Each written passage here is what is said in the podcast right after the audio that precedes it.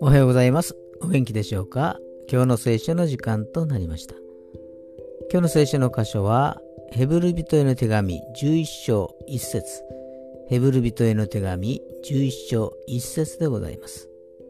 お読みいたします。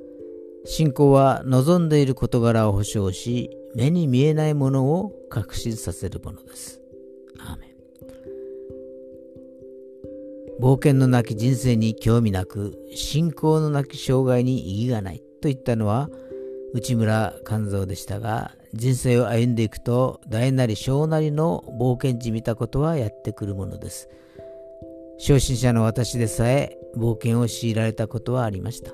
でもその先が失敗であると成功であると目に見えないものを信じた者の強みは神様から流れてくる平安なのです。今日も神の平安で満たされますように。